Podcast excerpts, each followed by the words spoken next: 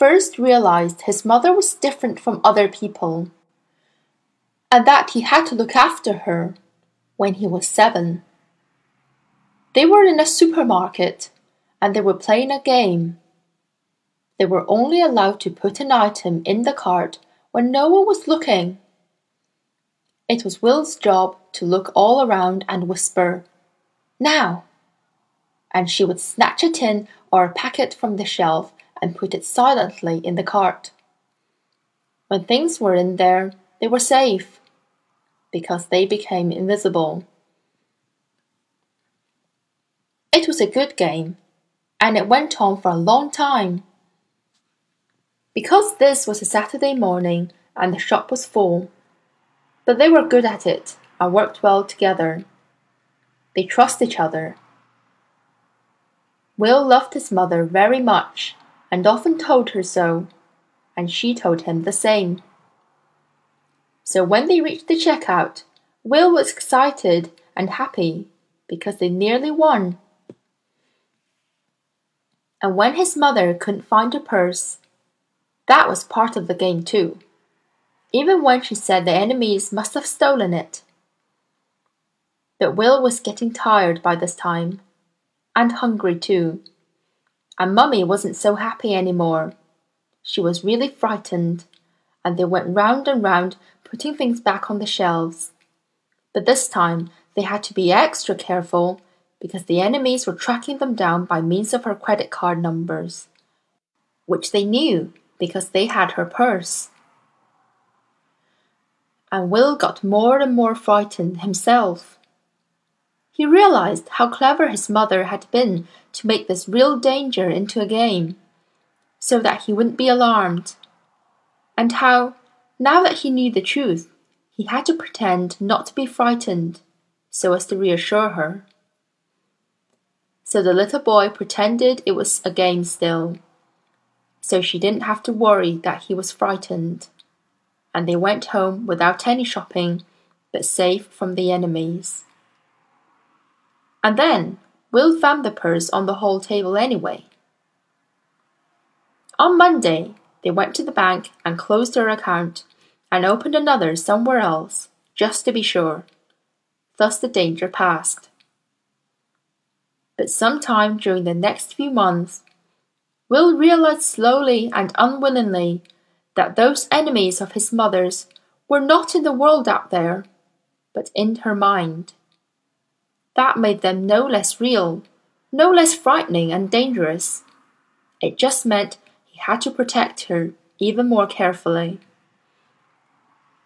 And from the moment in the supermarket, when he realized he had to pretend in order not to worry his mother, part of Will's mind was always alert to her anxieties. He loved her so much he would have died to protect her as for Will's father, he had vanished long before Will was able to remember him.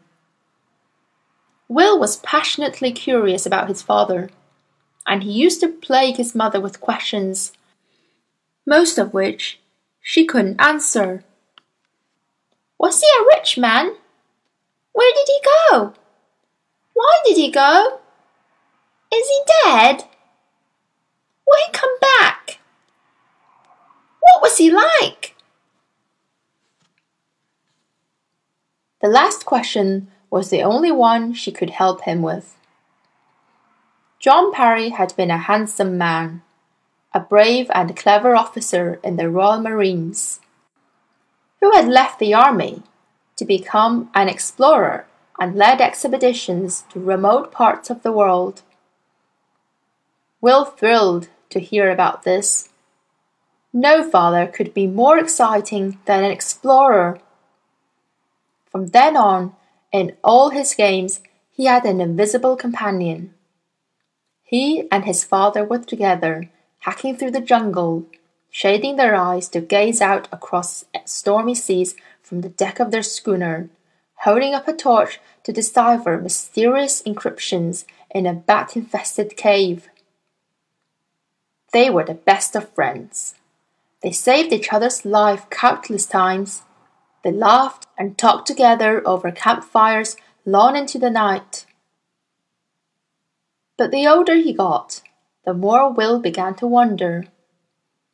Why were there no pictures of his father in this part of the world or that, with frost bearded men on Arctic sledges, or examining creeper covered ruins in the jungle? Had nothing survived of the trophies and curiosities he must have brought home? Was nothing written about him in a book? His mother didn't know. But one thing she said stuck in his mind. She said, One day you'll follow in your father's footsteps. You're going to be a great man too. You'll take up his mantle. And though Will didn't know what that meant, he understood the sense of it and felt uplifted with pride and purpose. All his games were going to come true. His father was alive lost somewhere in the wild, and he was going to rescue him and take up his mantle. It was worth living a difficult life if he had a great aim like that. So he kept his mother's troubles secret. There were times when she was calmer and clearer than others, and he took care to learn from her then how to shop and cook and keep the house clean so that he could do it when she was confused and frightened. And he learned how to conceal himself too, how to remain unnoticed at school, how not to attract attention from the neighbors, even when his mother was in such a state of fear and madness that she could barely speak. What Will himself feared more than anything was that the authorities would find out about her and take her away and put him in a home among strangers. Any difficulty was better than that. Because there came times when the darkness cleared from her mind and she was happy again. And she laughed at her fears and blessed them for looking after her so well. And she was so full of love and sweetness then that he could think of no better companion and wanted nothing more than to live with her alone forever. But then the men came. They weren't police, and they weren't social services, and they weren't criminals, at least as far as Will could judge. They wouldn't tell him what they wanted. In spite of his efforts to keep them away, they'd only speak to his mother, and her state was fragile just then. But he listened outside the door and heard them ask about his father, and felt his breath come more quickly. The men wanted to know where John Parry had gone, and whether he'd sent anything back to her, and when she'd last heard from him, and whether he had contact with any foreign embassies. Will heard his mother getting more and more distressed, and finally he ran into the room and told them to go. He looked so fierce that neither of the men laughed, though he was so young. They could easily have knocked him down or held him off the floor with one hand, but he was fearless, and his anger was hot and deadly. So they left. Naturally, this episode strengthened Will's conviction. His father was in trouble somewhere, and only he could help. His games weren't childish anymore, and he didn't play so openly. It was coming true, and he had to be worthy of it. And not long afterwards, the men came back, insisting that Will's mother had something to tell them. They came when Will was at school, and one of them kept her talking downstairs while the others searched the bedrooms. She didn't realize what they were doing but Will came home early and found them. And once again he blazed at them, and once again they left. They seemed to know that he wouldn't go to the police for fear of losing his mother to the authorities. And they got more and more persistent. Finally, they broke into the house when Will had gone to fetch his mother home from the park. It was getting worse for her now, and she believed that she had to touch every separate splat in every separate bench beside the pond. Will would help her to get it done quicker. When they got home, they saw the back of the men's car disappearing out of the clothes and he got inside to find that they'd been through the house and searched most of the drawers and cupboards. He knew what they were after. The green leather case was his mother's most precious possession. He would never dream of looking through it, and he didn't even know where she kept it. But he knew it contained letters, and he knew she read them sometimes and cried and it was then that she talked about his father. So Will supposed that this was what the men were after, and knew he had to do something about it. He decided first to find somewhere safe for his mother to stay. He thought and thought, but he had no friends to ask, and the neighbors were already suspicious and the only person he thought he could trust was Mrs. Cooper. Once his mother was safely there, he was going to find the green leather case and look at what was in it. And then he was going to go to Oxford, where he'd find the answer to some of his questions. But the men came too soon. And now he'd killed one of them. So the police would be after him too. Well, he was good at not being noticed. He'd have to not to be noticed harder than he'd ever done in his life before, and keep it up as long as he could, till either he found his father or they found him. And if they found him first, he didn't care how many more of them he killed. Later that day, towards midnight in fact, Will was walking out of the city of Oxford, forty miles away. He was tired to his very bones. He had hitchhiked and ridden on two buses and walked and reached Oxford at six in the evening. Too late to do what he needed to do, and he'd eaten at a Burger King and gone to a cinema to hide. Though what the film was, he forgot even as he was watching it and now he was walking along an endless road through the suburbs heading north. No one had noticed him so far, but he was aware that he'd better find somewhere to sleep before long, because the later it got, the more noticeable he'd be. The trouble was that there was nowhere to hide in the gardens of the comfortable houses along this road, and there was still no sign of open country. He came to a large roundabout, where the road going north crossed the Oxford Ring Road going east and west. At this time of night, there was very little traffic, and the road where he stood was quiet, with comfortable houses set back behind a wide expanse of grass on either side. Planted along the grass, at the road's edge, were two lines of hornbeam trees. Odd looking things, with perfectly symmetrical close-leaved crowns. more like children's drawings than like real trees. And the street lights made the scene look artificial, like a stage set.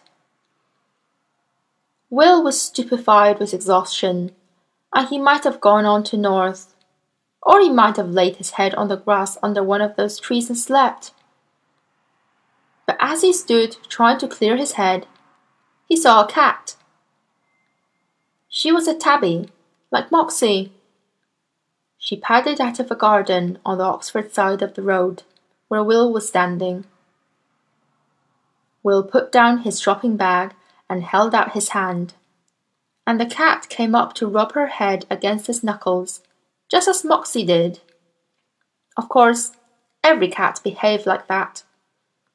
But all the same, Will felt such a longing to turn for home that tears scalded his eyes.